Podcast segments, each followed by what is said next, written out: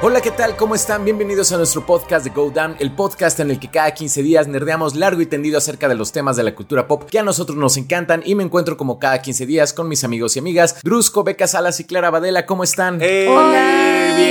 Muy bien. Súper bien. Qué bueno, qué bueno. ¿Qué tal su quincena? Interesante, la verdad muy feliz. Estoy muy feliz de todas las nuevas producciones que se vienen. Estoy muy feliz de Sandman, en realidad. Ah, yo también. Sí, fue una cosa muy bonita, pero también por otro lado nos están quitando bastante, ¿no? Sí, sí, sí. Casi como no, no se adelante, vamos a hablar de Sandman. Hoy vamos a dar nuestra reseña, nuestras opiniones de Sandman con todo y el capítulo que salió apenas, ¿no? Con el capítulo bonus que salió. Entonces, Sí. Eso va más adelante, pero antes tenemos unas noticias muy fuertes. Así es, especialmente por HBO Max y tenemos un nuevo capítulo en la saga de Ezra Miller. Esto necesita un jingle. Ezra Miller, volumen 5.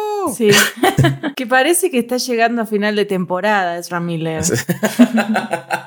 el final de temporada, ¿no? Sí. No, siento que apenas está comenzando esto. Nos va a dejar en un cliffhanger así como raro, pero justo la noticia de hoy siento que es como casi los últimos episodios de esta temporada. ¿Alguien tiene su declaración de Ezra Miller? Porque aparte es un comunicado de prensa, ¿no? O sea, ni siquiera confiaron lo suficientemente en él como para dar como una entrevista o así fue como, no, no, no, esto es lo que tú dijiste y ya. Ajá, exacto. Sí, porque de hecho lo sacó Variety in a statement provided to Variety by a representative of the actor. Ajá, ni siquiera como de vamos a encerrarte y vamos a decir. Es que es como muy obvio, o sea, justo una semana antes de la disculpa esta, ya habíamos escuchado reportes de que la primera estrategia que estaba buscando Warner Bros. es que Ezra Miller se disculpara, buscara ayuda e intentara tener un caminito de redención en lo que se estrenaba la película. E incluso ya estaban ahí contemplando su futuro y que sí participara en tours de prensa o giras promocionales. O sea, es muy obvio que es un paso para salvar el estreno de Flash. No sé, es como Sí. muy raro eso. No, o sea, sí fue muy obvio, sí. Pero además, o sea, de que, ¿por qué se esperaron hasta este momento? El tipo así tiene una orden de arresto, ¿no? O sea, llegó muy lejos. No tiene un orden de arresto, eh, ti- tiene un citatorio para aparecer Ah. en, en la corte, sí. Sí, sí, sí, o sea, no es lo mismo así. Pero, o sea, como de que todas las semanas salía algo nuevo, sobre todo como desde la cancelación de Batgirl, que dijimos, bueno, ¿qué va a pasar con The Flash? Dijimos como, ok, ¿quién sabe qué pase con Ezra Miller? Y empezaron a salir noticias y noticias de que, que se robó esto, de que ya este, pasó esto otro y ahora sí, ya, sacó su comunicado. Oigan, que hubo un, un rumor, no sé si lo vieron, que se supone que hubo reshoots hace un par de meses, o sea, con Ezra Miller, que justamente que ya en, en medio de todos estos problemas, o sea, que Warner sí tuvo contacto con Ezra Miller y que hicieron reshoots con él y todo, entonces, que sí lo veo factible porque si cambiaron tantas cosas como del universo y todo, pues sí, la veía difícil que hicieran reshoots de Flash sin Flash, ¿no? Ah, pero según yo no eran reshoots, según yo era como fotografía adicional, o sea que es como parte del proceso de postproducción de la película. Pero lo que sí está Ah. interesante es que Ezra Miller tuvo necesariamente que viajar al set, realizar el trabajo y pues verse con todo el equipo de producción. y todos viendo lo feo, ¿no? Como este video de Britney cuando entra no sé a qué programa y todos se le quedan viendo feo, no sé si lo han visto. Pero sí llama la atención que, como bien dice Clara, que tarde tanto esto, o sea, porque literalmente hay videos de Ezra Miller ahorcando gente. Y amenazando gente también. Exacto, ¿y por qué no se salen de control? ¿Qué creen que pase? ¿Que sea un buen control de daños por parte de Warner? ¿Que fue de más su carisma de, de Ezra que ni siquiera creo que sea tanto? ¿Qué es lo que pasa que no termina de explotar la bomba de Ezra Miller? Es una muy buena pregunta. Yo sí siento que es como la gran estructura que tiene Warner Bros. Discovery y lo que opinan sobre la película de The Flash. O sea, sí siento que es una inversión tan grande para ellos, es una pérdida tan grande esto que prefieren apoyar y tratar como de enterrar todo lo que está ocurriendo con su actor que dejar ir la película. Sí. O sea, por eso también hay como un montón de reportes, ¿no? Que supuestamente en los test de audiencia está rompiendo récords. Que nunca había sido tan bien recibida una película así en un, en un test de audiencia. Se me hace como muy ¿En serio? extraño. Sí, pero se me hace muy extraño ya esos reportes. Ay, Beca. O sea, me diste un poco de esperanza solamente para aplastarla dos segundos después. Es- eso no se hace, Beca. Es que los test de audiencia, no sé, no confío mucho en esos reportes porque es lo mismo de, Sí. oh, Batgirl, no, la cancelaron porque a Batgirl le fue mal en los test de audiencia, pero si vas y lees la nota, le fue igual que a los test de Black Adam. Entonces es como, ¿por qué cancelan Batgirl pero le están apostando por un estreno en cines a Black Adam? Dile a la roca que no. Sí, Sí, yo creo la- que sí. ver, ahí- Después de tan- además de que apareció ya en todos lados a decir vamos a cambiar el mundo. La jerarquía de. y es como, ya todo, sí, sí, sí, ya. sí, Ya, sé, ya lo La sabemos. jerarquía de poder. de- Pero yo creo que va por un lado porque tienen a este Ezra suelto haciendo quilombo, pero el problema creo que está como en Warner, o sea, que justamente va muy ligado, o sea, es que no nos podemos olvidar como de toda la cuestión con Snyder y el reporte que salió y eh, que está hay un cambio en los directores y bueno, ahora platicaremos un poco más sobre las cancelaciones de HBO Max, pero creo que es justamente parte de esta reestructura hay un jefe diciendo "Eh, con esto me quedo, con esto no y encima tenés a Ezra ahí como loco haciendo quilombo. Entonces es como de, ok, necesitamos hacer algo y este tipo está haciendo, que yo creo que es incluso hasta la menor de las preocupaciones de los directivos de Warner, pero yo creo que ahora como que dijeron, ok, tenemos que atender el tema de la película. Es una inversión, es una cagada esta película, pero no podemos perder tanto dinero. ¿Y por qué los anteriores le apostaron tanto dinero a esta película? Entonces vamos a tratar de salvar lo que podamos. La manera de hacerlo es agarrar a este sujeto y decir, pedí disculpas, por favor, decí que vas a ir al psiquiatra y vemos, ¿no? Y entonces salen los reportes de que no, le fue súper bien y no sé qué, pero a las que quieren cancelar como Badger, ah, les fue súper mal, están terribles, la audiencia las odió, eran como un mal capítulo de una serie, entonces como que decir, bueno. Sí, pero también, o sea, el reporte, o sea, como dice Beca, el reporte que Warner sacó no decía eso. Esas fueron las conclusiones que muchas personas llegaron así. Ah, la, claro, la cancelaron porque era mala. No, claro. Creo que también a lo que Drusco se refiere es por qué en la corte de la opinión pública Ezra Miller no está tan lastimado. O sea, como que muchas personas es como, y nos reímos, ah, Ezra Miller volumen 5 y sí, Ezra Miller, pero realmente no se ha visto como un descontento general de, oye, así ya, por favor, ya cancelen a Ezra Miller, ya no lo dejen estrenar esa cinta, ya hagan algo con Ezra Miller. O sea, no ha sido como tan odiado como persona, o sea, por ejemplo, como Amber Heard, ¿no? Ajá. O no sé, es más como Brie Larson, ¿no? O sea, es, es mucho menos como el rencor que la gente le tiene o así como el, pues sí, no, como la mala leche que le tiene a Ezra Miller que lo que le han tenido como otras personas. Pero también estamos más acostumbrados como a dejar pasar como cosas cuando vienen de hombres que cuando vienen de mujeres. Sí, eso sí es cierto. El problema también es que con Ezra Miller sí, creo que varias generaciones, o al menos las más nuevas, sí lo tienen en muy alta estima por distintas películas que ha hecho, ¿no? O sea, y como que ha tenido papeles con los que empatizas bastante, ¿no? Y, y entonces decís, ok, claramente está teniendo un brote psicótico, ¿no? O sea, porque no podés creer que esa persona con la que empatizaste tanto sea tan mierda, ¿no? En cambio, ¿cómo vas a dudar que una mujer fuerte, independiente, no sea una mamona, ¿no? O sea, siento que es como, no sé, es distinto. A pesar de que Sí. Brie Larson eh, sale en Scott Pilgrim como uno de los mejores personajes y hace unas cosas increíbles, pero bueno, como que siento que la gente está más predispuesta a irse como decía, ah, sí, vieja mamona, a decir, no, ok, él salió en varias películas y creo que para muchos cuando salió como Flash fue una gran sorpresa como de, ah, yo a él sí lo ubico de tal lado y es joven y es,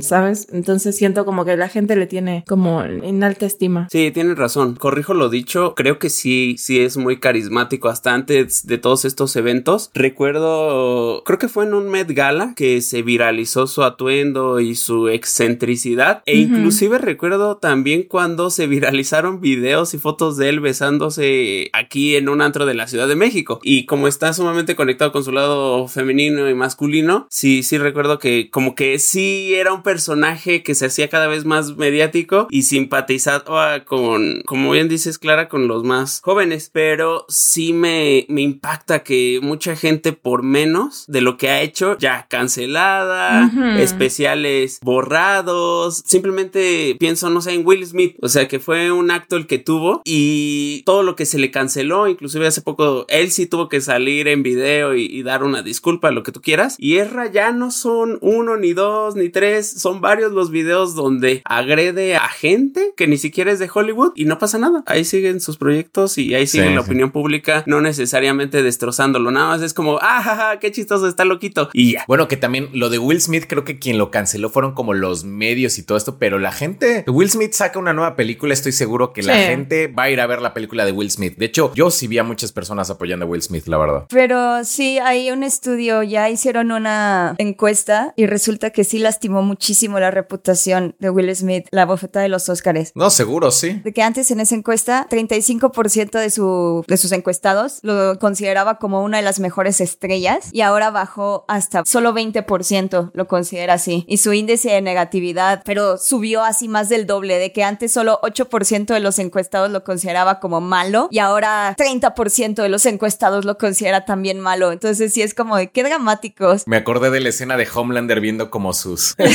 sus índices de aprobación, así con los violines.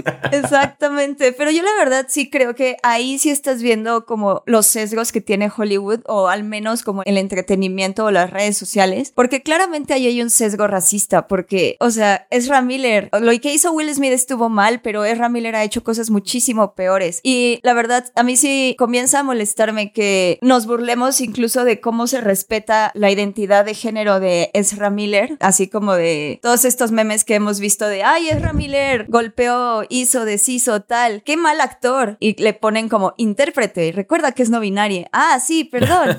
ah, qué mal intérprete.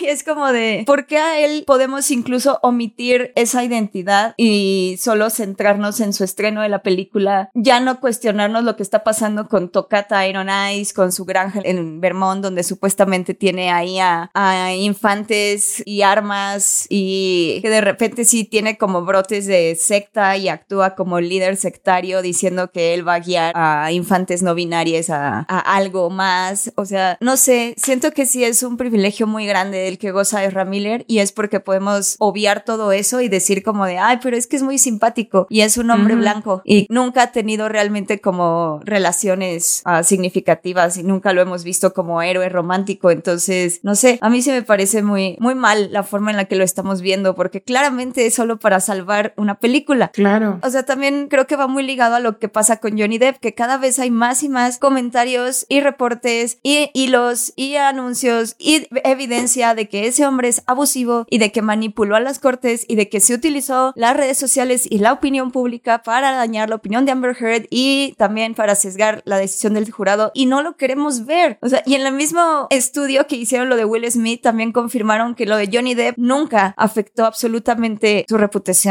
Claro. O sea, la gente siempre lo estuvo catalogando como bien, porque pues nos cae bien por ser Jack Sparrow. Así me parece muy surreal eso, no sé. Me molesta mucho. Es como dice Gusco, la verdad es que sí siento que es como una, no sé, es un privilegio muy grande y solo porque es de Flash y actúa bien. Es como, ah, Ah, termina con. ah, Ah, maldita sea. es mi nine, nine, nine, nine. Nine, nine. y que también yo creo que nos habla ya de la postura que van a tomar las empresas para este tipo de situaciones en el futuro. O sea, porque pienso en el caso de Luis C.K., que se dio ya hace cinco años, estaba como el boom de alguna forma del Me Too y que sí, tanto Netflix, HBO y varias compañías cortaron relación con él y que ahora siento que aún con mayor evidencia para con Ezra Miller no cortan ni cancelan los proyectos, ¿no? Al contrario, le quieren hacer lo que en los medios de comunicación a veces llaman el lavado de cara y que creo que viene a raíz de los cambios de políticas que tiene esta empresa. O sea, ya están haciendo un genuino control de daños y sabes qué, vamos a, de lo perdido, vamos a recuperar lo que se pueda. Esta película le metimos mucha lana, la vamos a estrenar en cines porque eso sí nos da lana, a diferencia de estrenarlas exclusivamente en plataformas, ya nos dimos cuenta que no funciona del todo y que sí necesitamos la lana de las salas de cine. Vamos a lavarle la cara a Ezra Miller e intentar estrenar The Flash. Pues sí, entonces bueno, o sea, creo que sí, justamente lo que decíamos hace ratito, sí se fueron por el primer camino porque eran tres opciones las que se consideraban. Uno, que Ezra Miller saliera como a disculparse y que, y bueno, se estrena y le dan como pequeñas como ruedas de prensa, o sea, lo hacían parte de la promoción, pero poquito. La otra era hacer como todo sin Ezra Miller y la tercera opción, que era la que, o sea, el, peor escenario, era que si Ezra Miller seguía como con este comportamiento y escalaba, era que de plano iban a archivar como la, la película de, de Flash, ¿no? O sea que justamente iban a aplicar esto de, de que como para algo de los impuestos, no sé exactamente bien cómo funciona, pero al parecer como que pueden dar como ciertas producciones como pérdidas y así como se meten en una bodega y simplemente ya no se pueden como exhibir ni sacar dinero en ningún lugar, ¿no? Así como servicios de streaming venta. O sea, por ejemplo, Batgirl es una película que ya no se va a poder ver, ¿no? Algo así, ¿no? Sí, es que es, es justo. Lo que pasa es que haz de cuenta que ellos apostaron por esta película, ¿no? Tienen una inversión y van a tener que pagar impuestos por eso, por los costos. Pero cuando ellos dicen, no, pero es que este activo ya no me sirve a mí, ya no vale lo mismo que yo te dije que iba a valer, ya no vale los, ¿cuánto fueron? Como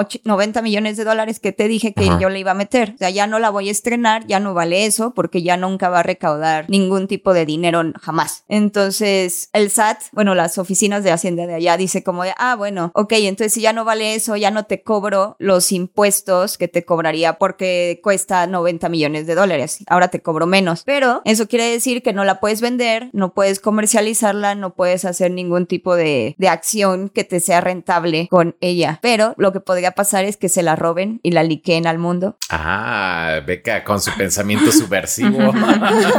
me gusta, me gusta cómo piensa esta muchachita. Quemen las oficinas.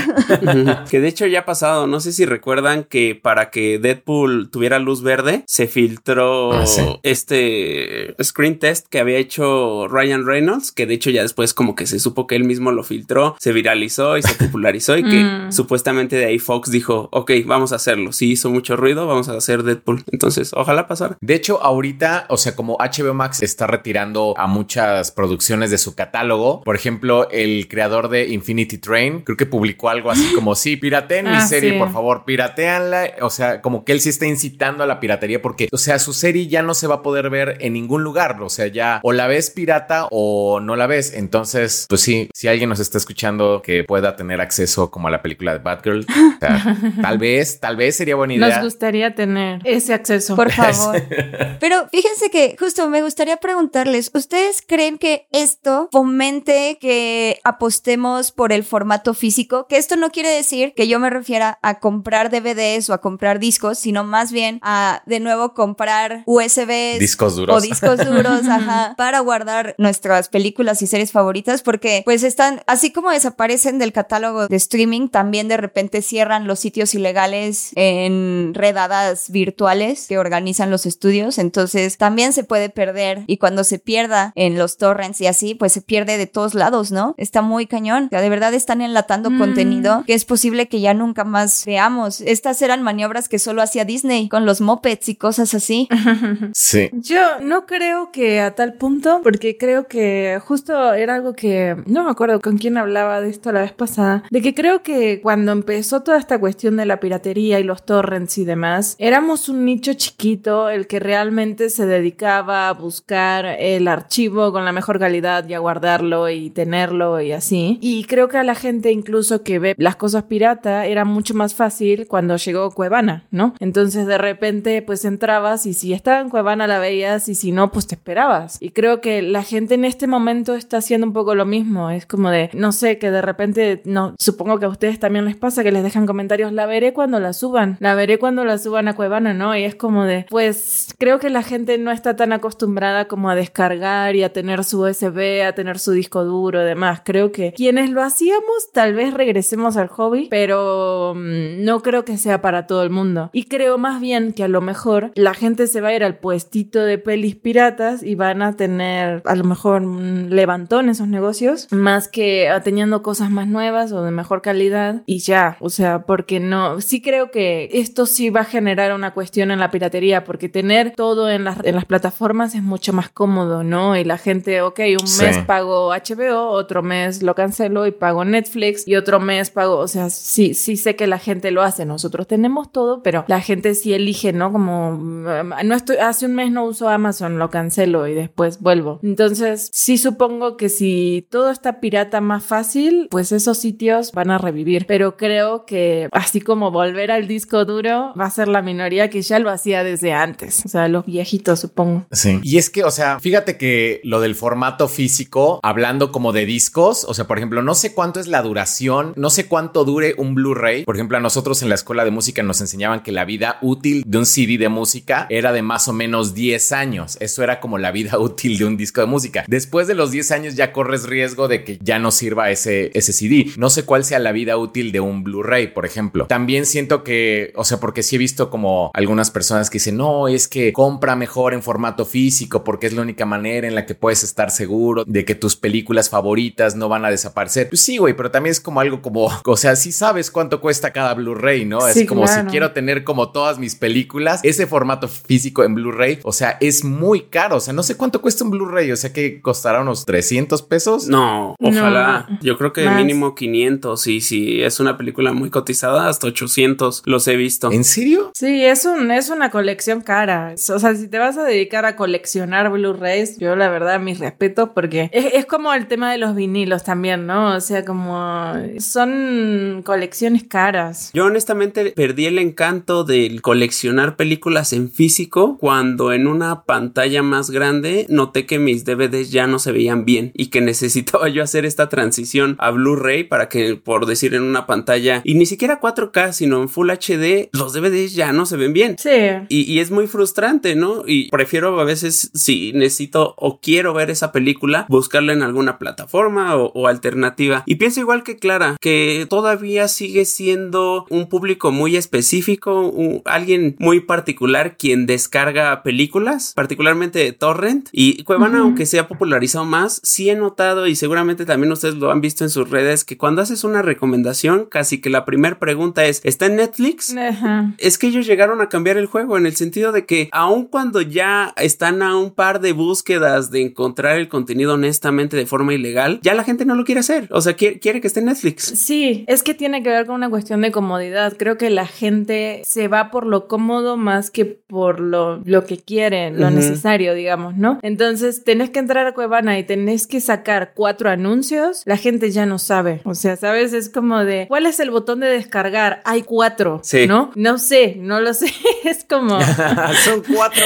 ¿Cuál es el verdadero? Y, y uno que tiene el ojo entrenado ya sabe cuál es, ¿no? Pero la gente no sabe y te manda a caliente.com, ¿no? Así, y decís, ¿qué es esto? Entonces, eh, yo creo que la gente prefiere lo rápido, es como nada más lo pongo y ya. No sé, no se me va a llenar de virus la computadora, no me va a llevar a un lugar de apuestas. A mí sí me desespera ver las cosas como en Cuevana, la verdad es que a mí sí me desespera, o sea, porque uno, no me gusta ver el, como el contenido en la computadora, tengo que ah, verlo como en una pantalla, porque si no siento que estoy trabajando. Y entonces, por ejemplo, de repente llega, o sea, no hay bronca, me salto los anuncios, conecto la computadora, que de hecho ya todo el, el proceso de, bueno, pongo la computadora, la conecto a la pantalla, salto los anuncios, me voy a acostar y todo, ya pongo la película. De repente, si le quiero poner pausa o algo, me tengo que parar, tengo que darle clic y ya cuando le das clic salen como otros cuatro eh, anuncios. Los anuncios de vuelta. Sí, como los anuncios de vuelta. Entonces sí digo, no, no, no. O sea, yo la verdad, yo sí prefiero verla, o sea, mil veces como en un servicio de, streaming, porque por comodidad, ¿no? Sí, sí, es como, es una experiencia diferente, la verdad. Pero también no sea justo. Creo que la preferencia por la comodidad viene con la edad. Ah, sí. Porque obviamente quienes ven todas estas cosas, pues por lo general es gente más joven de que no, yo, yo identifico... O sea, fíjate cómo me dijo Clara, ¿no? No, o sea, como... no, no, no, no. Fue muy correcta.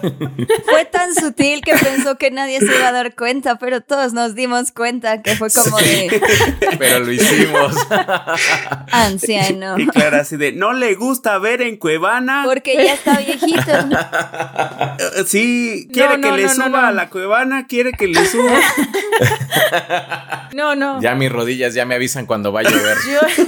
no, o sea, yo metiéndome en la misma bolsa, ¿no? O sea, porque, o sea, sí noto de que, mm, o sea, ahora que empecé a hacer como streaming de juegos, noto que tengo más quinceañeros, ¿no? Este, que me platican. Y claro, no, ellos así me platican de, de cuándo está en Cuevana, o sea, todo lo ven pirata. Yo les preguntaba, bueno, ¿pagan Netflix? No, yo no pago Netflix, no pago HBO, no pago esto. Ven muchas series en YouTube porque es lo más fácil y es lo más accesible. Entonces, eso como que me, me llamó mucho la atención, que es como una manera de ver contenido bien, no pirata necesariamente, en una plataforma como YouTube, pero pues están consumiendo contenido ahí porque es gratuito, ¿no? Entonces es como lo mismo. Ellos ya están dispuestos porque no tienen las plataformas a pasarse todos los anuncios y hacer lo que tengan que hacer. No, luego están dispuestos como a ver algo como en su celular, así como en Facebook, porque luego hay páginas de Facebook que suben como todos los capítulos de Malcolm y así, y de repente no así como ves a alguien como con su celular. así Claro. como- dices, ¿Estás seguro que lo quieres ver ahí? Sí, sumado a esta tendencia de canales de resúmenes, tanto en YouTube como TikTok, que hablándolo con gente que hace ese tipo de contenido y siendo bien honestos, les digo es que hay gente que ve tu resumen en lugar de ver la película y que ya generan una opinión, y estoy haciendo comillas con mis dedos. Sí, no, viene sesgado. Sí, del resumen. O sea, ya hablan para no estar fuera de la conversación desde el resumen, ya sea de YouTube o de TikTok. Y sí, Oye, oye, de Dross no vas a estar hablando, ¿eh? sí, fue un ejemplo muy claro. Me, me impactó el número de gente que decía: No he visto la película, pero voy a dar mi opinión.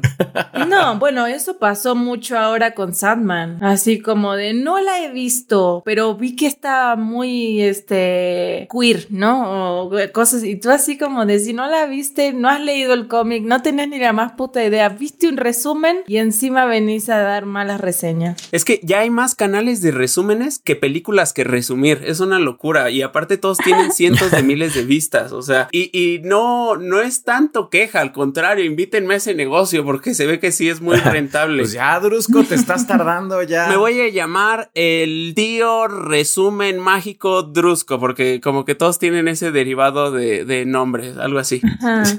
Resúmenes mágicos by Drusco. Ah, ah, bien. Ahí Sí, está. resúmenes Ah. más. sí, sí, sí. Eh, Gracias, Clara. Eso sí es branding.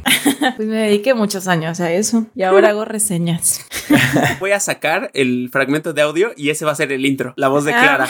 Ándale.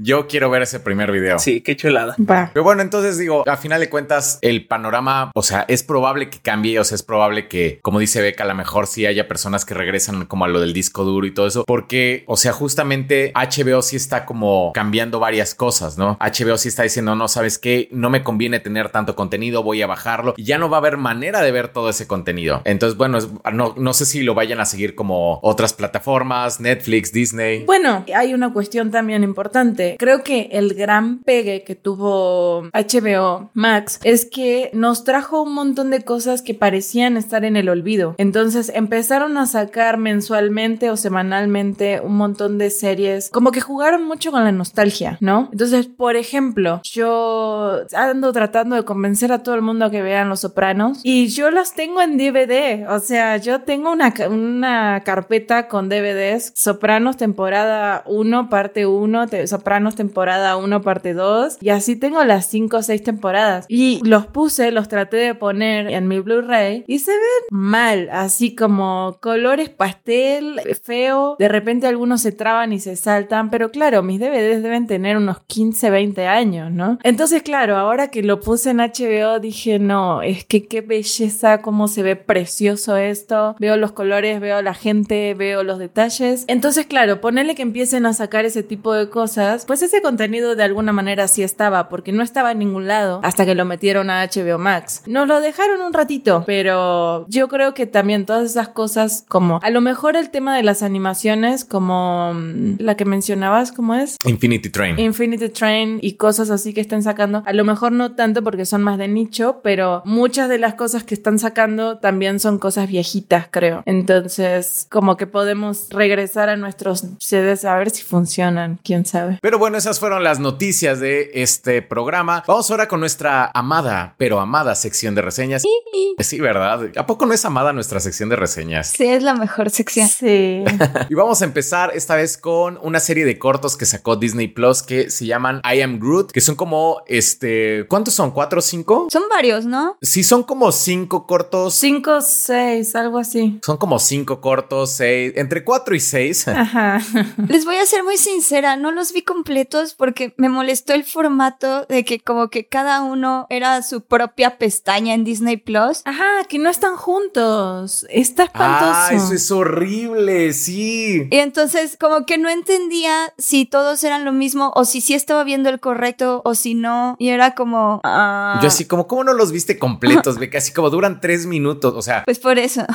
Pero fíjate cómo ahí se comprueba lo que discutimos la última media hora. Exactamente. Que la comodidad y la accesibilidad ya van a determinar el consumo. Sí. Sí, para mí fueron demasiados tabs, por ejemplo, pero demasiados tabs. Eso de estarme regresando, estar buscando, si ya había visto ese, cerciorarme si lo había visto, si no lo estaba viendo. O sea, me pareció muy molesto, muy, muy molesto. Sí, totalmente. Aparte, no sé si les pasa a ustedes, pero por ejemplo, en mi televisión con LG huevos, jeje, este es, o sea, se traba mucho Disney Plus. Entonces, para irme hacia atrás y todo, o sea, hay que darle como chance. El Roku, el Roku es la solución. El Roku es la. so- Sí, y, y sí tengo Roku, pero en otra pantalla. Yo me olvidé del huevos, yo me olvidé del huevos cuando puse el Roku y ahora nada me falla, nada más como que, bueno, más o menos cuando tengo que usar el control de la tele, pero el Roku es la solución al huevos. Sí, ya voy a comprar un Roku para esta pantalla. Pero bueno, o sea, como dice Drusco, comodidad. A mí sí se me hizo muy fastidioso este formato de que cada corto tiene como su propia pestaña y tienes que entrar otra vez y te ponen otra vez como el intro de Marvel. O sea, porque aparte de los seis minutos son, o sea, realmente son tres minutos del corto y los otros tres minutos son como de los, este, los créditos, el inicio y todo. Y eso que se inventaron una manera entretenida de hacer los créditos de Marvel más rápidos. O sea, porque no ponen como toda la rúbrica de Marvel, esta música que sale al principio de cada producción y de cada película, no la ponen completa. Hay como una escena en la que Groot como que le adelanta porque justamente sí ya sería mucho de que, güey, o sea, es como un minuto de rúbrica, tres minutos de contenido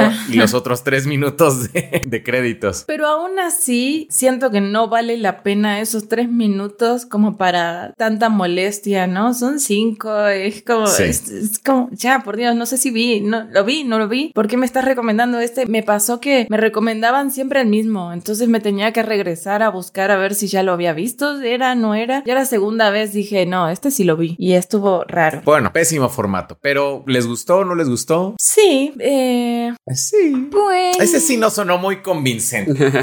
O sea, no es que no me, es que, es que no es que no me gustó, no me cambió nada. O sea, los pude haber visto Sí. o no y da como exactamente lo mismo. Además de que, o sea, lo sentí como algo que le dije a mi hermana, así como de pónselos a mis sobrinas, están muy infantiles. Y además es como de, ¿por qué tenemos a un Baby Groot ahora si ya en, las películas y demás tenemos como a un Groot adolescente, ¿no? Como que a lo mejor como es distinto, no, no lo sé, no. Ah, ah, es que si te hubieras ido a la pestaña de, de Marvel para verlo en orden cronológico, te darías cuenta que eso es después de Guardianes de la Galaxia 1. Sí, o no, o sea, yo lo, lo sé, pero ¿cuál es el punto? No, no, no, o sea, pero sí, sí entiendo. El punto es, y honestamente yo no los vi, pero lo tengo ahorita de fondo y sumado a lo que dices, Clara. Cual He-Man en los ochentas, yo creo que el punto de esto es vender juguetes de Groot.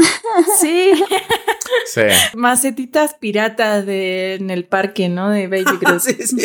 Yo lo que sentí era como que intentaron hacer como lo mismo que los Minions, o sea, como que eso es como Marvel intentando entrar como en el mercado Minion de que Ajá. cortos, así como hacen algo como gracioso y tierno y no les entiendes, pero ay, mira qué bonitos son. O sea, sí están bien hechos, sí están bonitos, sí te ríes, la verdad es que yo sí me reí, pero como dice Clara, creo que no te cambian pues nada, ¿no? O sea, realmente es como, o sea, pues no, o sea, a lo mejor pues sí está bonito que de repente el Baby Groot interactúe, creo que fue el que más me gustó en el que, que hace como un dibujo de, de los guardianes, creo que ese fue el que más me gustó, Ujú. porque está bonito que veas como a Rocket como en este rol de papá, hasta con sus lentes y todo, pero pues más allá de eso, pues digo, o sea, los ven en 20 minutos, eh, o sea, ven todos los cortos así completitos en 20 minutos. Entonces, pues si no tienen nada más que hacer. Y es que además, después de Baby Yoda, no hay nada. Entonces, como que Baby Groot no puede entrar en este terreno. No puede, no compite. Ay, no sé, sí se me hizo bien tierno el Baby Groot. Hay una escena en la que baila un cha-cha-cha, Clara.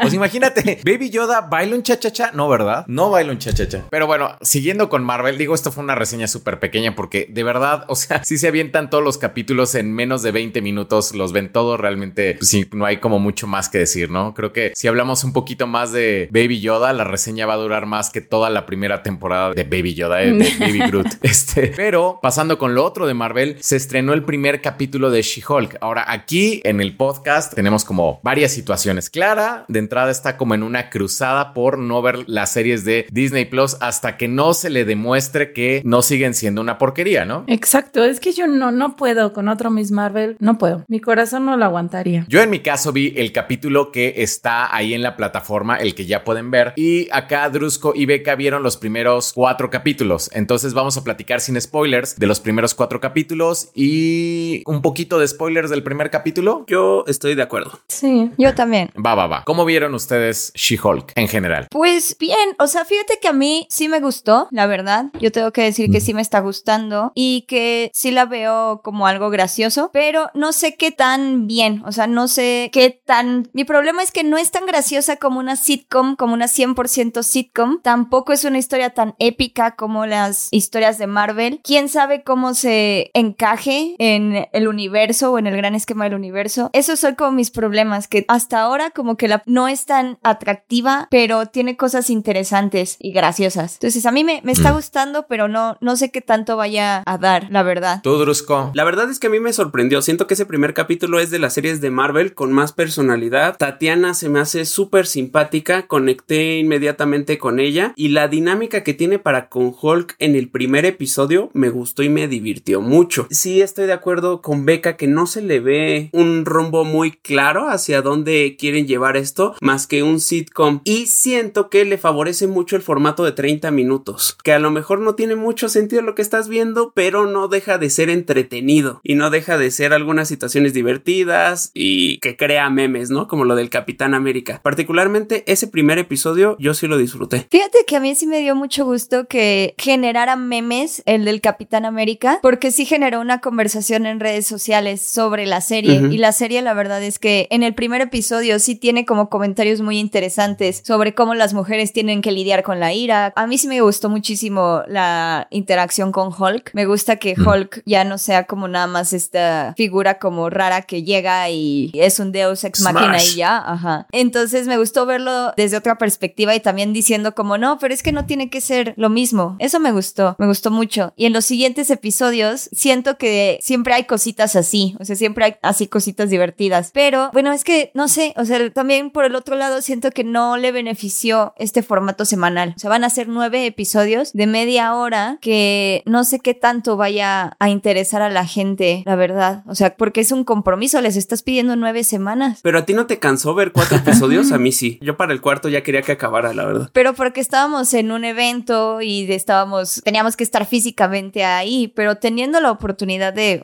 organizarte los episodios como mejor te convienen, creo que, o sea, tenerlos a la mano y ver dos si quieres, tres si quieres, verlos todos de un jalón si quieres, siento que podría beneficiarle más que estar esperando semana tras semana que venga la serie, porque no siento que sus cliffhangers sean tan interesantes y no siento que tengan tanto punch otros episodios como para que sean tan divertidos y mantener la conversación como el meme del Capitán América. Ya. Yo, por ejemplo, yo sí me quedé picado en el primer episodio. El primer episodio, la verdad es que sí me gustó mucho. O sea, me reí como tipo, o sea, por lo menos el primer capítulo, a mí sí me dio risa como tipo un episodio de Big Bang Theory. Así como más o menos como ese nivel como de risa. Así como no me estoy doblando de risa, así como, ay, no manches. Así. Pero la verdad es que sí, sí me soltó, o sea, sí solté varias carcajadas ahí en la, en el capítulo. Me gustó mucho la dinámica que tenía con su primo. Me gustó también mucho esta nueva versión como de, del Hulk inteligente y de cómo va guiando y lo del yoga y todo esto. Pero creo que un poco más allá, o sea, por ejemplo, creo que es algo que no me pasó con el primer capítulo de Miss Marvel, con el primer capítulo de Hawkeye. O sea, que aquí siento que sí me llevé un poquito más. O sea, no solamente fue como la risa y ya, sino, por ejemplo, me hizo sentir un poquito de nostalgia por el UCM antes de Endgame, o sea, estas, estas cuestiones como con Tony Stark, con el Capitán América y estos comentarios que She-Hulk menciona acerca de cómo tratan como a los hombres y a las mujeres de manera diferente. O sea, sí sentí que me llevaba un poco más de este primer capítulo que del primer capítulo de Miss Marvel, que del primer capítulo de Hawkeye, que del primer capítulo de Moon Knight, de que del primer capítulo de muchas. Pero, o sea, no sé si esto vaya a continuar. Si me hubieran dado como la opción a ver un segundo capítulo, sí hubiera visto el segundo capítulo, pero pues igual como dice Beca, no todos los capítulos tienen a lo mejor la misma calidad. Es que justo esa es una de las razones, o sea, todo el- mucha gente me dijo así como de, no, sí, el primer capítulo me gustó, pero como que mi pensamiento era justo eso que mencionas, ¿no? De nadie me había dicho así como de, ok, este primer episodio está particularmente mejor que los primeros primeros episodios de todas las series anteriores. Porque a mí, el primer episodio de Miss Marvel me gustó. Lo que decía Drusco, también es una serie con un montón de personalidad. Ese primer episodio está bueno y te plantea como un personaje y una diferencia, un personaje distinto, una estética distinta para las series también, una historia, un público distinto como algo más adolescente, que en el segundo medio lo mantienen y en el tercero se va al carajo, ¿no? Y ni hablar del cuarto, ¿no? Moon Knight también, como que te proponen algo distinto en el primer episodio y decís, ah, ok, esto creo que me gusta, esto está bueno, Oscar Isaac se ve bien y apostas, ¿no? Como por la serie y de repente para el tercer, cuarto episodio te hacen un mapa de estrellas y decís la puta madre y ya, ¿no? O sea...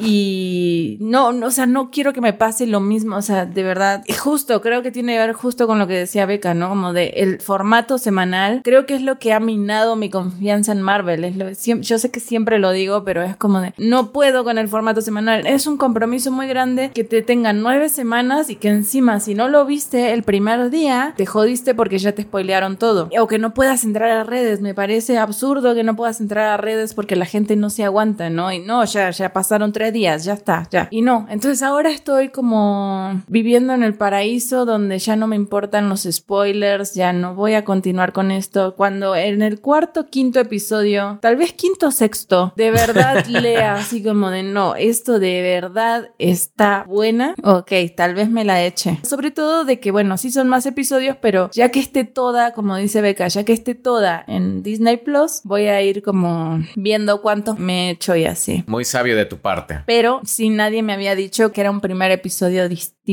Lo que me preocupa es el humor. O sea, ustedes, Beca y Drusco, que vieron ya los primeros cuatro, el humor se mantiene, está bueno, está muy bobo. Está comprometida la serie con el humor y creo que eso puede jugar a su favor y muy en su contra. Porque si bien a veces con humor, inclusive si plantea situaciones que me parecen muy interesantes, como el hecho de que alguien que se preparó tanto y que hasta lo dice, la verdad no recuerdo si, si en el primer episodio, pero menciona que está endeudada, ¿no? Por tener su carrera y para porque va a querer ella ser una superheroína cuando todavía debe su carrera de abogada y ese, ese tipo de planteamientos me parecieron bien interesantes, pero lleva el humor a un punto y que un poquito ya lo habíamos hablado aquí, donde ya el MCU siento que se está traicionando a sí mismo con tal de tener estas narrativas, porque de pronto en los siguientes episodios se presentan situaciones con personajes que a mí me parecen francamente absurdas, que siento que se pudieron haber resuelto en dos minutos si el personaje fuera congruente a lo que hemos visto en las películas. Y eso terminó a mí, la verdad, por fastidiarme un poco, ya para el cuarto episodio. El primero y segundo lo disfruté mucho, pero ya cuando veo estas cosas que no les encuentro sentido, terminó fastidiándome. Por eso yo siento que sí les favorece en términos comerciales que se estrene semanalmente, porque así como en TikTok estás tú pasando y pasando y pasando y en búsqueda de un TikTok que te complazca, siento que la gente puede con estas series al final, bueno, vamos a darle una oportunidad esta semana, al fin es media hora, vamos a darle. Bueno, a lo mejor el siguiente sí está bueno y a lo mejor ya viene el cameo de Daredevil, que sabemos que viene, vamos a darle. ¿No lo vieron ustedes ese? O sea, ¿no vienen los primeros cuatro? No, no, no viene. Y estás así con esa expectativa, ¿no? Aunque eso es spoiler. Sí, no sé si eso es spoiler. no sé si eso es spoiler. Pero estás con esa expectativa y al final tienen ellos una retención de la audiencia, que es lo que quieren las plataformas, ¿no? Mm, pues sí. Sí, yo la verdad sí le doy el beneficio de la duda a She-Hulk. O sea, sí me preocupa este formato porque sí siento que, o sea, es que no sé, pensándolo, sí me dan risa muchas cosas. O sea, sí recuerdo como cosas y me dan como mucha risa, como Madison con doble N sin Y,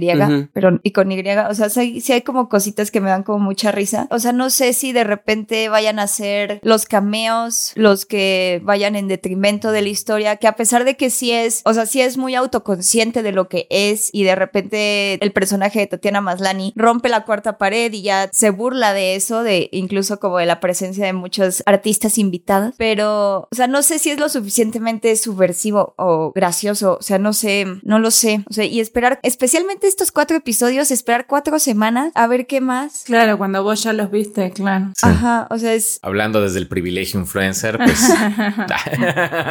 no, también siento que, como dice Drusco, o sea, al final, si es una sucesión de eventos que quién sabe si va a poder como retener a la audiencia audiencia mucho, o sea, por mucho tiempo. Sí creo que debieron haber estrenado por lo menos dos, como para acelerar las cosas. Sí. La verdad es que yo si hubiera visto otro. Sí, sí, sí. A lo mejor no tienen otro algo más en su. Es que ya saben que lo hacen así como para mantener a la gente como suscrita a Disney Plus y a lo mejor si ven que hay tres semanas en los cuales no hay ningún estreno, es como, oye, no manches, como no he usado Disney Plus en tres semanas, entonces tal vez me replanteo si lo quiero seguir pagando. No sé cuál es el próximo estreno de Disney Plus. ¿Hay alguna otra serie? Andor. Andor. Andor, pero no sé si de Marvel. Sé que se va a estrenar a Andor próximamente. Bueno, a finales de septiembre. 21 de septiembre. Entonces, no, sí. O sea, dejar a Disney Plus sin contenido tanto tiempo tal vez no es buena idea. Claro, sí, no, no funciona. Pero dos capítulos, como dice Beca, dos capítulos sí se podía, ¿no? Sí. ¿Cuántos fueron de WandaVision? ¿Dos? Sí, fueron dos. Dos, lanzaron dos primero. Y lo que sí, Beca, no sé si tú lo sentiste, que aun cuando ya vimos los primeros cuatro, no estoy del todo seguro hacia dónde va la serie. Y eso ya nos ha sucedido antes con series de Marvel, no necesariamente un villano definido, no sé hacia dónde quiere llevar la historia. Y eso me preocupa mucho porque no sería la primera vez. Sí, totalmente, totalmente. Pero ahí sí siento que entra a la onda del formato sitcom, porque hasta ahora las series de Marvel, exceptuando tal vez también WandaVision, habían presentado como una historia bastante centrada en una misión para un personaje. Y ya sea como Moon Knight, que tiene que desentrañar las verdades de- detrás de sus problemas de personalidad y tal. Miss Marvel, que tiene también que desentrañar su pasado para entender sus poderes y su relación con la capitana. Falcon and the Winter Soldier, que trata como de la herencia del capitán. Como que esta no trata de nada de eso, o sea, no trata de ningún como tema superheroico o de que She-Hulk tenga que aprender a controlar sus poderes o a convertirse en heroína, ni nada. O sea, es como de la historia de Jen Waters, que resulta que de repente tiene como superpoderes y todo el mundo la trata diferente por eso, pero ella es como una godín, ¿sabes? Es una Mm. abogada que estaba muy feliz con su oficina porque ya le habían dado tarjetas de presentación y de repente, o sea, un accidente hace que se convierta en Holka, en la abogada Holka. Abogada. Y ahora, como no puede encontrar trabajo en ningún otro lado que no esté relacionado con el tema superheroico, se convierte en abogada de superhéroes. Eso se me hace chido, o sea, Ujú. se me hace un tema muy cool. Pero podría ser un formato sitcom nada más. Y siento que la presión de Daredevil y la presión de es el universo Marvel va a tener que estar unida a algo mucho más épico y va a tener que estar como haciendo algo mucho más, como que no lo deja abrazar la sitcom por completo Exacto. y ser solo graciosa, por ejemplo, ser solo Deadpooliana, digamos. Sea, Claro. podría ser como muy Deadpool, pero no se atreve a ser Deadpool, siento. Porque como que todavía no terminan de definir qué quieren hacer con estos productos. O sea, creo que hubiera funcionado mejor que semanalmente tuviéramos un caso de algún pues mutante o alguien con superpoderes en ese universo, pero no termi- siento que no terminan de definirse. Es como de, ah, sí, ¿sabes qué? Queremos mostrar la historia de una abogada eh, en este mundo, lo cual es divertido y más relax, pero a su vez vamos a meter a Daredevil y a otros personajes, pero los vamos a poner en situaciones fuera del contexto que ya los conoces, pues porque queremos que jalen a la gente ya aficionada a este universo. Entonces, eso me conflictó mucho. Uf. ¿La vas a ver, Clara? La verdad que no, hasta el cuarto episodio no. no me han convencido para nada y yo siento, o sea, yo creo que para el sexto, si ya alguien me dice así como de, o sea, alguien que no le hayan gustado todas las series de Marvel, ¿no? Alguien con criterio como ustedes, así, diré así como, bueno, ok, me la aviento de tres en tres, creo que en tres sesiones me la acabo, pero mm, si no, la verdad que no, o sea, hasta este momento no he escuchado nada que diga, ah, wow, suena increíble. Porque además, ¿saben cuál es el problema? Yo me enojo. O sea, yo veo Ah, no, No. Clara, no, tú no, no, jamás, te- jamás habíamos considerado. No, o sea, no, ustedes no saben cómo me puse así, me puse a mandar audios bien emputada cuando salió el cuarto episodio de Miss Marvel. Es que cuando cae el muertito, no, no puedo, no puedo con esas cosas, me enojo, entonces me pongo mal, entonces digo, no, name. De hecho, cuando estaba viendo los episodios me acordé de ti, porque para cuando terminé el segundo dije, no, le voy a decir a Clara que sí los vea. Y ya cuando para cuando terminó el cuarto dije, no, creo que, creo que mejor me espero.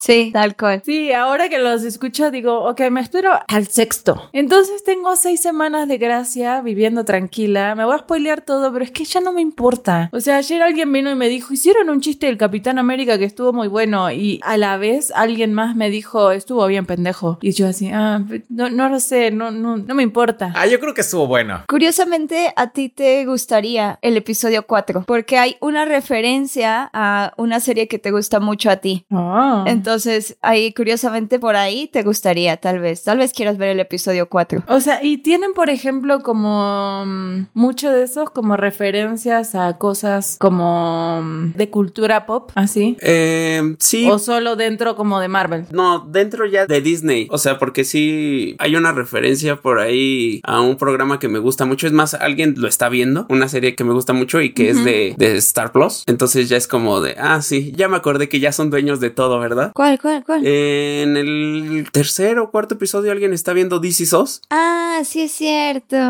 Sí, es muy cierto. Entonces como es de, ah, sí, ya podemos hacer referencias a todo lo que nos pertenece.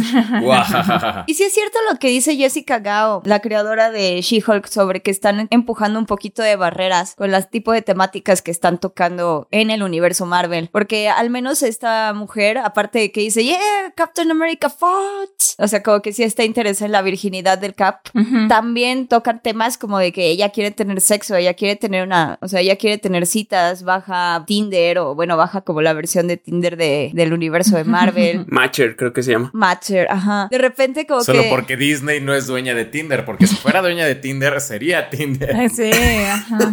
De repente Nikki sí se suelta chistes así como de, ay, ustedes los heterosexuales y sus relaciones tontas, es como de, what? O sea, de repente como que sí tiene esos detallitos que, no sé, están curiosos. Y lo mismo, ¿no? Es como quién sabe qué vaya a pasar con eso. Pues a ver, yo creo que por el momento me voy a esperar. No, no puedo, o sea, no, no puedo soportar otro Miss Marvel. No puedo. Pero bueno, una de las cosas que esta semana sí vi y que la verdad me tiene muy emocionada y estoy muy contenta de haber visto, por esta razón es que dejo de ver Marvel. Para dedicarle mi tiempo a estas producciones, Netflix se ha lucido con Sandman. Estoy muy contenta de haber visto Sandman. Me gustó mucho. ¿Ustedes qué tal? Yo estoy enamorada, enamoradísima del show de Neil Gaiman. Estoy enamorada de la propuesta. Estoy enamorada del stunt publicitario que hicieron para anunciar el episodio extra. Ajá. Estoy flipando. Extasiada.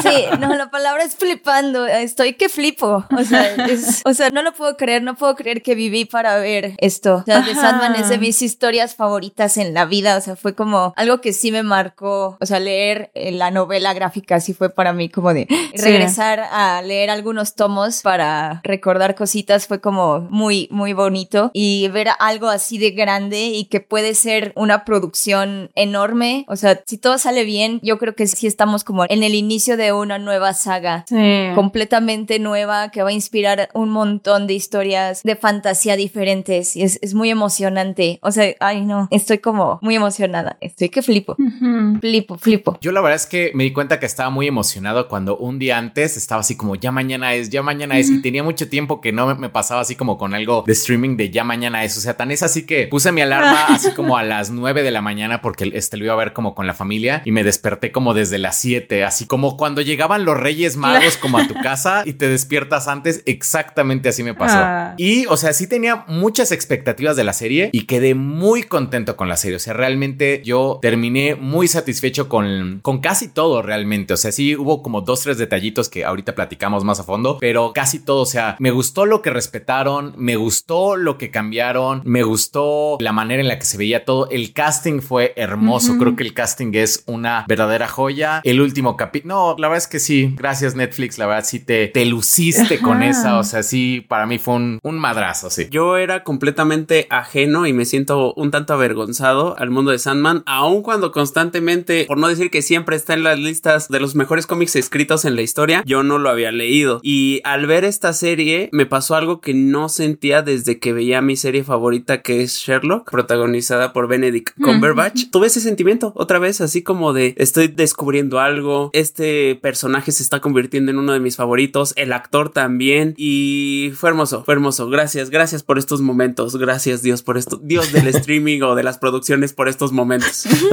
Sí, la verdad es que yo la, la disfruté mucho. La verdad es que sí venía emocionadísima. La verdad es que para mí el cómic es de las obras más hermosas nunca escritas. O sea, realmente tengo incluso ya, ya completé mi colección ahí de los 30 años de, de Sandman. Ah, qué chido. Y los he estado releyendo. Llevo como dos años así leyendo a conciencia de vuelta todos los tomos y así. Y como que lo traigo fresco y venía muy emocionada, pero a la vez era como de, ok, ok, me tengo que controlar porque es Netflix. Netflix padre de Jupiter's Legacy, ¿no? Entonces, con cuidado, con cuidado, pero obviamente confío 100% y fíjate que aún sin conocerlo pongo las manos en el fuego por Neil Gaiman. Entonces es como de, dije, no, por supuesto que, que sí. Y no, ya que la vi, dije, es que es, un, es una muy buena adaptación. Es que es eso, es una gran adaptación. Sí tiene algunos detallitos, pero siento que son más como técnicos, como sobre todo hacia el final de la serie, en los últimos episodios. Pero de realmente, o sea, la forma, el cast,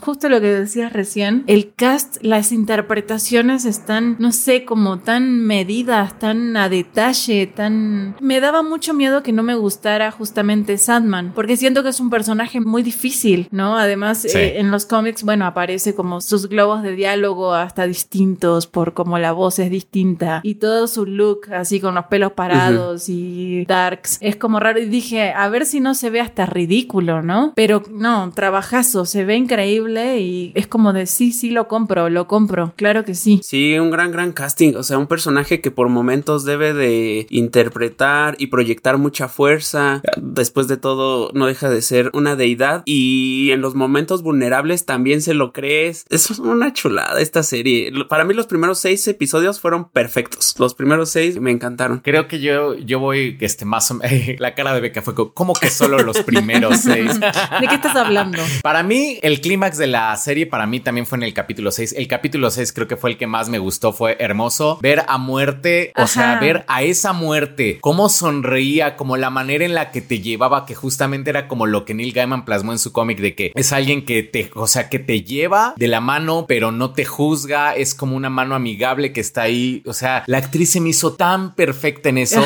tan perfecta. Bueno, tengo un problema con el casting, un solo problema que justamente tiene que ver con los otros capítulos, con el 7, 8 y el 9, que bueno, ya, ya que estamos hablando como de cosas tan maravillosas, sí me gustaría como poner como lo que no me gustó, el casting de Rose Walker. Se me hizo como un poco inexpresiva, como que de repente le pasaban cosas muy grandes y ella como poker face, o sea, fue como de las cosas que en los últimos capítulos de, güey, te está pasando esto, como, ¿por qué no haces una cara, no sé, como que haces como, te sorprendes más, ¿no? O sea, te están pasando cosas muy raras, ¿no? ¿Por qué no actúas como si te pasaran cosas como un poco más raras? Que fue como de los únicos detallitos. Si Rose Walker fue el que no me gustó. Sí, es que creo que alrededor como de tanto actor y actriz tan grande, tan fuerte, se nota que es la niña más inexperta, ¿no? Creo que eso es un poquito lo que se llega a notar. También a mí una de las cositas que no me gustó, ya que estamos en eso, es como lo de los sueños que se le escapan a Morfeo. El Corinthian, ok, me encantó, pero los otros como que siento que los dejaron un poquito de lado y por ejemplo el personaje este,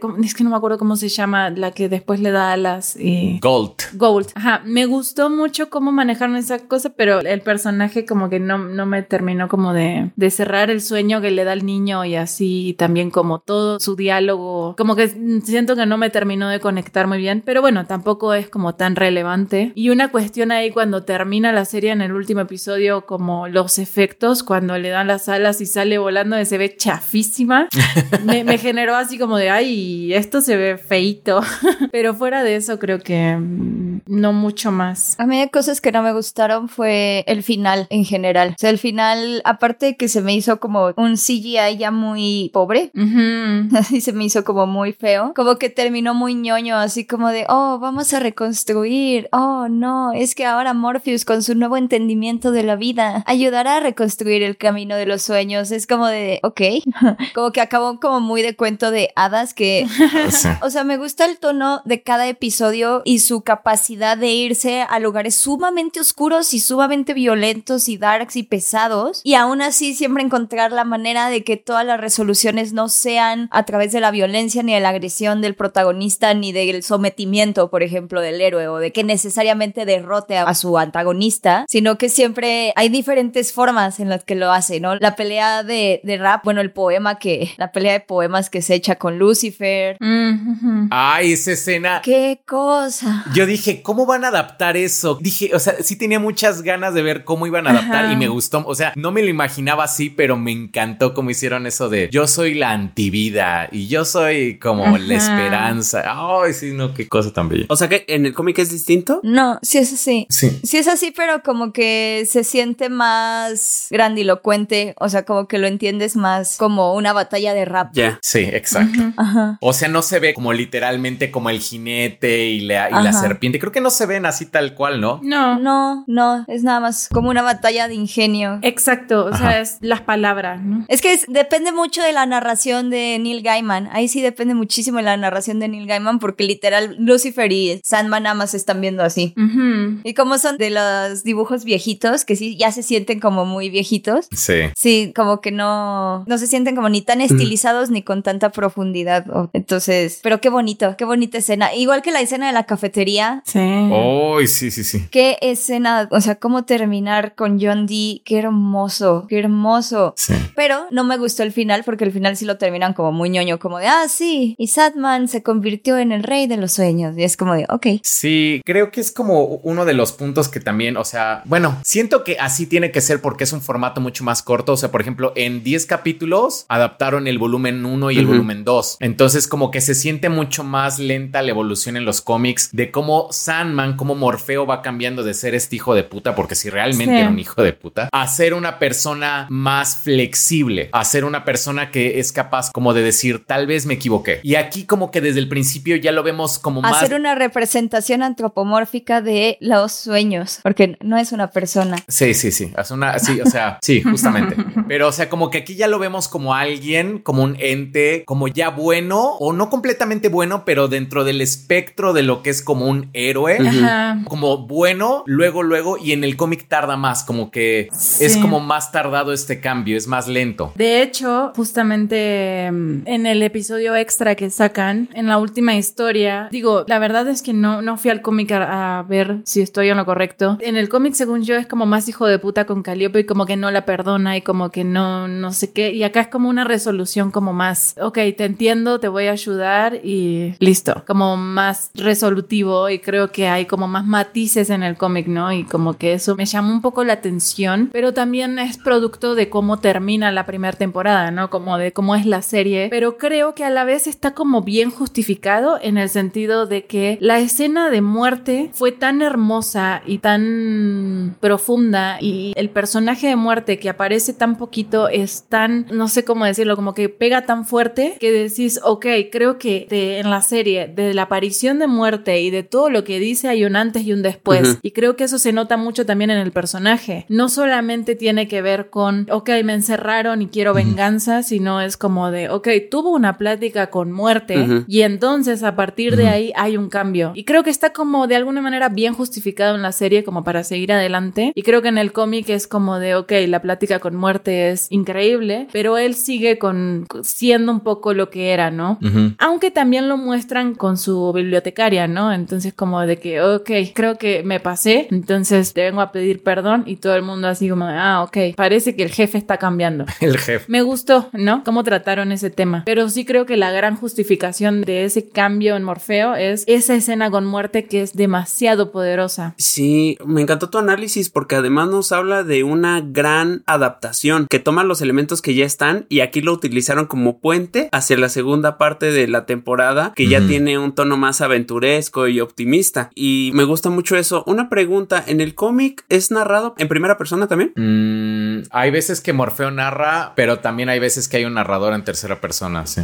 Porque a mí eso que no había leído el cómic, ahora tengo todas las ganas de hacerlo, me ayudó mucho para desde los primeros minutos empatizar con él y conectarme y es como de no, no lo atrapen, no quiero que lo atrapen y no quiero que le pase nada malo a este personaje. Inclusive el feeling, la vibra fue muy parecida de ese intro de esta serie a lo que siento cuando veo el principio de la comunidad del anillo, que me está presentando Claro. Algo majestuoso, enorme, hermoso y me emocionó mucho. Es que fíjate que algo que me gusta mucho de esta serie es que además de que es como una gran adaptación, eh, justo lo que decía Beca, ¿no? De que se va a lugares bien oscuros, bien densos, bien pesados y aún así no pierde, como que siempre se maneja dentro del mundo de la fantasía y estás viendo que estás viendo una fantasía negra, una fantasía oscura, pero siempre fantasía y me gusta que nunca pierde esa identidad. O sea, no es que juegue tanto con los géneros, está siempre en el mismo, nada más que lo estás llevando a distintos límites, ¿no? Entonces de repente te vas así bien denso y de repente terminas con una pesadilla hecha sueño, con alitas que vuela por el mundo de los sueños. Y aún así como que el contenido, ¿no? Como de siempre el mensaje, me gustó mucho que mantuvieran el mensaje de los sueños cambian el mundo, sueñen, el mundo de los sueños es poderoso, la muerte no es algo a lo que le tenés que tener miedo, llega cuando te llega, ¿sabes? Como todo ese tipo de mensajes que lo mantuvieron y que no suenan ni ridículos, ni te da cringe escucharlos, sino simplemente es hermoso. Sí, como cursi, ¿no? Claro. Es que se nivela muy bien y se me hace tan impresionante lo bien que ha envejecido esa historia porque casi tal cual adaptaron lo que se escribió hace 30 años.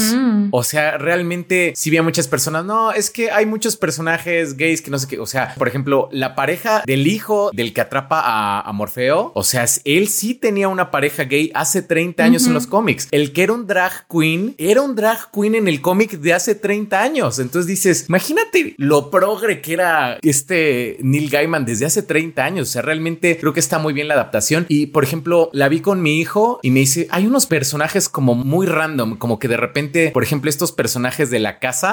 Ah, sí. Dices que son como muy raros, pero de todas maneras como que sí le gustó. Como que yo tenía miedo que algunas cosas ya no se tradujeran bien como para la serie o para una audiencia mayor, pero creo que la gente, a pesar de que tiene estas cosas que parecen sacadas de la manga, que van a tener repercusiones más adelante, como que la gente dice como, ok, está raro, pero sí me está gustando. Pero fíjate que justo eso, lo de la casa, yo siento que en el cómic es mucho más incómodo. O sea, creo que es mucho más raro y a mí me preocupaba cómo lo iban a adaptar y que no se viera así como de mucho más raro. Y aún así a la gente se le hace raro y yo lo sentí bastante conservador, ¿no? Como todo lo de Barbie Ken. Lo vi como muy bien integrado a la realidad y es como de, ok, es gente rara con la que sí te podrías cruzar. Y que yo me acuerdo mucho que cuando lo leí dije, ok, esto está voladísimo, ¿no? Como estos personajes, Barbie Ken, en serio, y las hermanas de las arañas y así. Y sin embargo en la serie es como de, ok, por supuesto que en esta época te puedes encontrar con un personaje así. Y me gustó. ¿Saben cuál personaje me encantó en esta versión? Me encantó el casting de John Dee, porque sí se siente como algo diferente, o sea, es muy diferente a lo que vemos en el cómic, pero al mismo tiempo conserva la esencia y hace algo diferente y creo que fue de mis personajes favoritos. Sí, John Dee. Totalmente. A mí en general me gustaron mucho los cambios, o sea, creo que darle esta conexión al Corinthian con el secuestro de The Sandman y con su influencia en el mundo de los sueños me gustó mucho. Siento que es una forma de economizar muy cool la historia. Sí.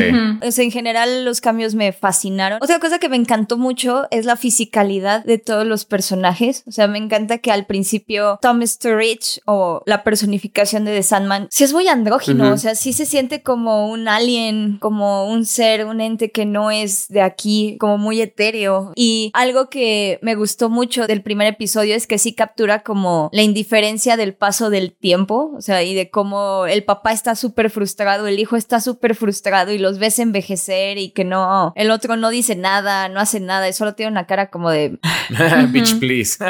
bitch.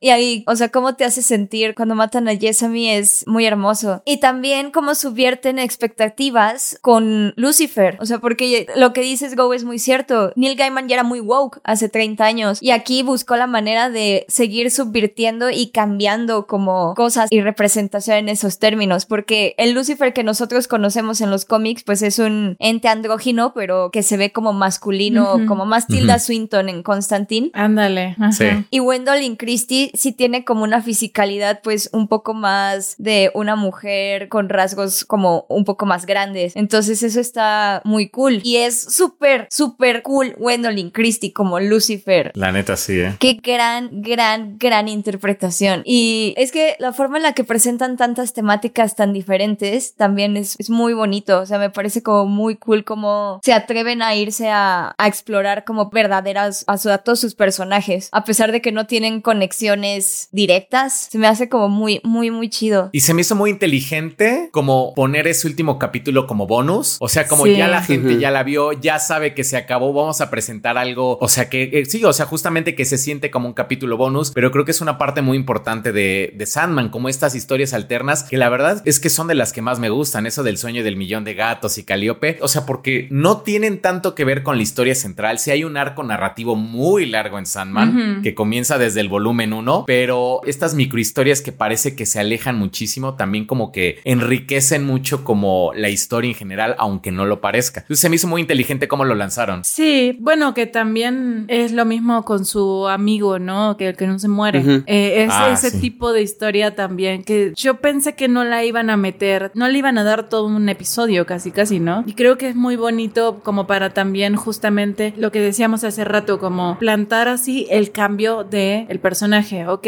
Sandman era un hijo de puta, está enojado, pero está cambiando y está teniendo una nueva visión de los humanos, ¿no? Que creo que justamente es como lo bueno de ese episodio con muerte. Es como de, ok, ver la transformación directa a partir de un discurso de muerte. O sea, por supuesto que la muerte te cambia, ¿no? La perspectiva. Y para los humanos y cómo ve, ok, los humanos son importantes y demás, a pesar de lo que me hicieron. Pero, por ejemplo, la de los gatos, que sí es como un bonus totalmente. Justo yo ayer, este, a, a la gente, hubo mucha gente que me preguntó así como de, ok, sí veo Sandman, sí, sí vela, pero si todavía no la has visto, hacete el favor de ver el último episodio, que es un bonus, no necesitas ver la serie para verla. Y realmente es algo bellísimo. Y me gustó que usaran animación como para lo de los gatos. Sí. Se ve muy bonito, creo que es una excelente decisión. Y los cambios estuvieron muy buenos, ¿eh? O sea, sí, son cambios que tienen que ver con el universo de Neil Gaiman. O sea, creo que están muy bien escogidos. Bueno, los narradores, ¿no? Del audiocómic, digamos. Sí los podemos discutir porque James McAvoy regresando a dar la voz de Morpheus es lo mejor que pudo haber pasado en esta vida. Y también Martin Sheen. Bueno, pero él no da la voz de Morpheus en el del sueño del millón de gatos. Él es el hombre que les habla a los, o sea, el que les dice que sueñen diferente. Ah, el ¿sí? hombre del cabello dorado, sí. Oh, ok. Sí,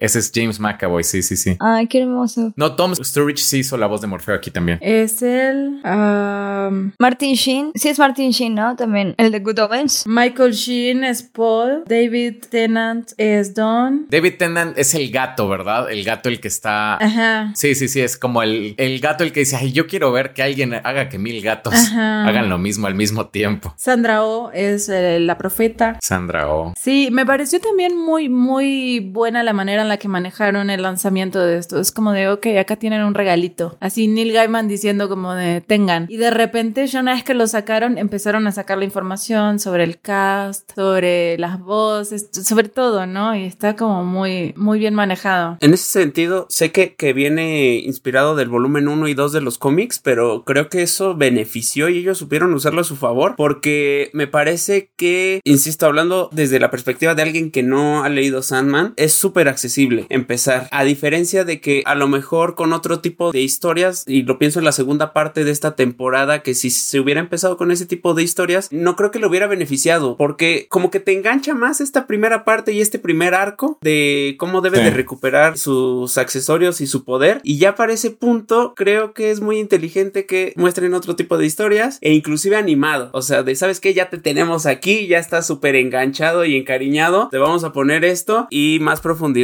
para con el personaje. Y me gustó, como dijo Beca hace un ratito, de cómo aun cuando te presentan personajes nuevos, casi que episódicos, consiguen que conectes con ellos. Desde la señora que transporta a John Dee, yo genuinamente estaba muy angustiado por esa señora. Ay, sí.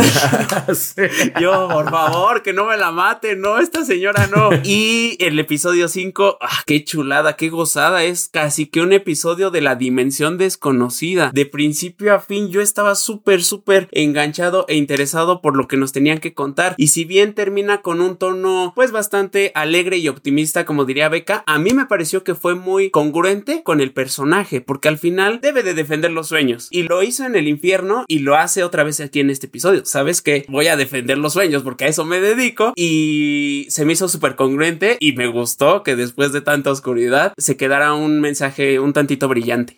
¿Saben cuáles es otro punto que fue como que me hubiera gustado a mí ver y no vi, bueno, escuchar, que no escuché como un tema muy reconocible de Morfeo, un tema central de Sandman, algo que se puede usar como fondito, o sea, no sé, como desde un opening, a lo mejor que hubieran hecho como un pequeño opening, así como tipo el de Stranger Things, que es como muy cortito, con una melodía muy reconocible. Eso me hizo falta. La verdad es que yo sí quería algo reconocible, algo de esta es la melodía de Morfeo, que seguramente sí hay algo, pero es más como... Sí, pero es mucho más sobrio. Ajá, no, es como más de texturas, no una melodía como tal, así como a esto suena Morfeo. O sea, no es como Harry Potter de que escuchas el tan, tan, tan. Ah, claro, Harry Potter, ¿no? O sea, como que no tiene eso. Eso sí me faltó. Bueno, quiero regresarme tantito a lo del bonus episode, bueno, lo del episodio Mm. bonus, porque Neil Gaiman lo planeó desde un principio. O sea, de hecho, era como una de sus condiciones para que él dejara que hicieran una adaptación de su serie. Y el, el único servicio de streaming que quiso hacerlo fue Netflix, supuestamente, porque los demás como que le tuvieron muchísimo miedo a producir, aparte de todo, un episodio que fuera animado, porque Neil Gaiman quería que el episodio de los gatos fuera animado. Entonces, que supuestamente iban a dejar que pasara un año como para medir qué tan bien le había ido a la serie en general antes de sacar este episodio bonus, pero que luego se dieron cuenta que no, o sea, que no servía así, que mejor lo manejaran como este pequeño easter eggs para fans y que sí fuera como algo autoconclusivo y si funcionaba la serie, pues ya funcionó y se renueva para una segunda temporada y si no funciona, pues ya como que al menos están también dos de las historias más icónicas dentro del catálogo, ¿no? Dentro de la adaptación. Entonces eso se me hizo también como muy cool. Y creo que eso abre como la oportunidad a que experimente con un montón de cosas, porque si ya está haciendo este tipo de maniobras y si ya está mezclando formatos y si ya está mezclando incluso como medios audiovisuales, no me sorprendería que Netflix ya pudiera como meterle un poquito más de inversión y hacer un buen soundtrack, ya hacerle como algo más distintivo. Mira, no creo que es una cuestión de presupuesto, o sea, porque justamente no les cuesta como más hacer una melodía más reconocible que no. Más bien creo que fue una, o sea, eso es una decisión del compositor de, sabes que mi soundtrack tiene que ver más como con texturas, como tipo Hans Zimmer. Hans Zimmer, por ejemplo, es más como de texturas y todo. O sea, no es como John Williams, que John Williams es como de melodías. Pero, por ejemplo, esto que, que mencionas del bonus episode, no lo sabía, está muy interesante. Y aparte creo que sí le está yendo bien, ¿no? Pues sí la vi en el top. Ajá, según yo sigue en el top. Sí, ¿qué han visto como en general? Porque sí he llegado a ver malas críticas, incluso de gente que sí ha leído el cómic. Ah, caray. Yo considero, o sea, y eso, y eso que a mí me gustan las malas críticas, pero realmente yo considero objetivamente es una gran adaptación. Entonces se me hace como muy rara algunos sectores que están teniendo una mala recepción para esta serie, cuando creo que es demasiado fiel. Yo creo que esperaba, cuando Neil Gaiman dio una declaración en la que decía que iba a adaptar la serie a un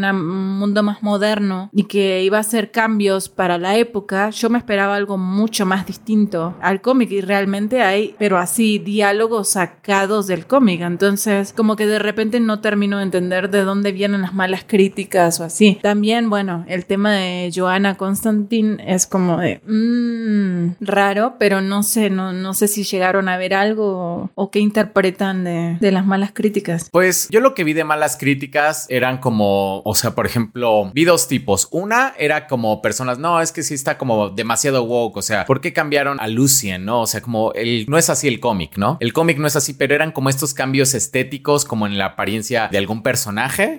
Entonces, pues bueno, eso se me hace como súper inválido. Había otro tipo de críticas que también vi que dice, pues sí está chida la serie, pero creo que no supera al cómic, como simplemente no propone algo más, como por ejemplo The Voice, que la serie The Voice es muy diferente como al cómic, pero es que aquí no, no tenías que cambiar el cómic, o sea, realmente simplemente tenías que adaptar la experiencia del cómic de Sandman a un público que no lee cómics, ¿no? Claro. Y es que además el material de, de origen, por lo que dicen ustedes y prácticamente todo el mundo que lo ha leído, es tan bueno que, insisto, creo que la adaptación, el punto bueno es, fue en estos puentes que hicieron, a de, ¿sabes qué? Vamos a meter esta historia aquí para que sea la transición de Sandman. ¿Sabes qué? En la batalla que en el cómic se entiende de esta forma, como si fuera una batalla de rap, vamos a hacerlo, como bien dijo Beca, grandilocuente y aprovechando los recursos que un medio audiovisual nos da. Y ya no le Ujú. quitas, sino le sumas al material original que ya de por sí es bueno. Pero, y por ejemplo, vos, Drusco, no habiendo leído, o sea, ¿hubo algo que te saltara? ¿Algo que no te gustara? ¿Algo que se te hiciera raro, volado? No, no sé. O sea, porque uno siempre cuando ya leyó la obra como que tiende constantemente a comparar y ya cuando uno es muy fan como que ve los cambios y dice, ah, ok, este cambio me gustó, este cambio no, en el cómic es mejor, pero viendo la serie simplemente por verla, hubo algo como que dijeras, mm, esto está raro. Sí me sacó un poco de onda la segunda parte de la primera temporada, o sea, después del episodio 7, sí me sacó un poco de onda la introducción de esta niña y de su hermano y como todo ese arco, sí lo sentí, insisto, un poquito más aventuresco, pero como ya me había enganchado tanto todos los demás personajes para ese punto, lo disfruté. Quizá en ese sentido sí pudo haberme saltado un poco, pero insisto, las interpretaciones e inclusive como bien dice Go, la música si bien no es representativa, hace un gran acompañamiento y terminé por disfrutar la temporada. La verdad se me hace mi serie favorita de este año. ¿Más que Better Call Saul? Eh, sí, porque esto, la verdad, estoy premiando la novedad. Ah, ya, ya, ya. Sí, totalmente. O sea, como que fue como que para mí me abrió un mundo. O sea, y más yo que no he leído el, el cómic Better Call Saul, sí, nivel Dios también. Pero esto fue como, wow, o sea, no creí que para este punto, y pues lo digo inocentemente, dije, no creí que para este punto me pudiera enamorar otra vez a ese nivel de un universo. Y, me, enamoró. O sea, quiero leer los cómics ya. Ah, qué chido. Sí, sí, sí. Da para una franquicia, ¿no? Sí. Además, o sea, adaptaron los primeros dos. Son 11. Y hay historias, este, aparte, ¿no? Como de los 11 tomos. Bueno, como clásicos. Creo que ahora Smash está sacando la versión en español, que son como las versiones deluxe. Y esos, este, creo que son cinco tomos, porque creo que van de dos en dos más o menos. Que de hecho están muy baratos. Entonces, si alguien quiere aprovechar y le gusta leer en español y demás, yo recomiendo que lo compren. Porque sí, sí están sacando. Además, creo que les digo, es la versión deluxe y está como en 400 pesos, que en eso cuesta uno de los tomos este, tradicionales, digamos, o al menos los de los 30 años y así. Así que es una muy buena oferta para quien se quiera iniciar en los cómics de Sandman. Yo opino que ese es un buen inicio. Pues sí, la verdad es que creo que Sandman es el principio de algo muy grande que está por venir. Se me hizo algo muy bonito y creo que vamos a tener Sandman para rato. Eh, esperemos que sí y que se mantenga así la calidad. Yo confío 100% en Neil Gaiman, así que tome mi dinero por favor. Pero bueno, esas fueron nuestras opiniones de Sandman, de She-Hulk, de I Am Groot y de las noticias de la semana. Espero que les haya gustado este episodio. Déjenos en los comentarios qué les pareció. Y tenemos un anuncio. La siguiente semana, exactamente el 27 de agosto, este podcast Go Damn cumple dos años. Así que, qué emoción. Dos años, dos años de platicar todo. Qué rápido se ha pasado. Yo lo siento como si nada más hubiera estado como en tres episodios. O sea, es rapidísimo el tiempo. bueno, lo bueno es que llegaste justo para la celebración, Drusco. Así que lo que vamos a hacer es un vivo ese día. Entonces, el 27 se lo agendan todos. 27 de agosto. Les confirmamos la hora pero calculamos que entre 4 y 5 de la tarde, hora México, vamos a hacer un vivo acá mismo en el canal de YouTube. Si nos escuchan en Spotify, se pueden pasar al, canal de YouTube, que es donde vamos a transmitir. Y les vamos a pedir que nos manden sus preguntas o los temas que quieran que mencionemos, que hablemos. Síganos en nuestras redes sociales. Eh, ahora cada quien dirá sus redes, pero vamos a estar dejando en las historias cajitas de preguntas para que nos dejen todos sus comentarios, preguntas, los vamos a leer en vivo. Entonces, para que todos participemos y convivamos un ratito. Yo creo que lo hacemos por Instagram, ¿no? Entonces, si quieren, digan sus redes. Go, ¿dónde te encuentran? Me encuentran como el Monitor Geek. Ahí en mis historias voy a estar publicando una cajita de estas de preguntas para que nos dejen sus preguntas. Ya las estaremos contestando en vivo. Sí, a mí me encuentran como Beca Salas e igual yo creo que en la semana les estaré mandando la cajita de preguntas para que se arme la fiesta. Yay. Yo soy Drusco y en Instagram estoy como arroba soy Drusco. Ahí síganme y también pondré cajita de preguntas. Yo digo que pongan la misma pregunta en todos, a ver quién la selecciona, ¿no? Ahí a ver, a ver, cuatriplican sus posibilidades, ¿no? De que salga la pregunta. Exacto. A mí me encuentran como Clara Badela. En Instagram, sobre todo, también voy a estar publicando la cajita. Así que nada, manden sus preguntas. Si de casualidad viven en el medioevo y no tienen Instagram, pueden dejar sus preguntas acá en los comentarios de YouTube y también los vamos a recolectar. Pero bueno, como dice Tienen más chance que los pelemos si nos la mandan en Instagram. Entonces, este, nada, creo que, que eso es todo. Por favor, agéndense el 27 de agosto, vivo acá en YouTube. Entonces, nos vemos la próxima semana para el aniversario. En vivo, sí. En vivo. Nos vemos. Nos vemos. Chao. Bye.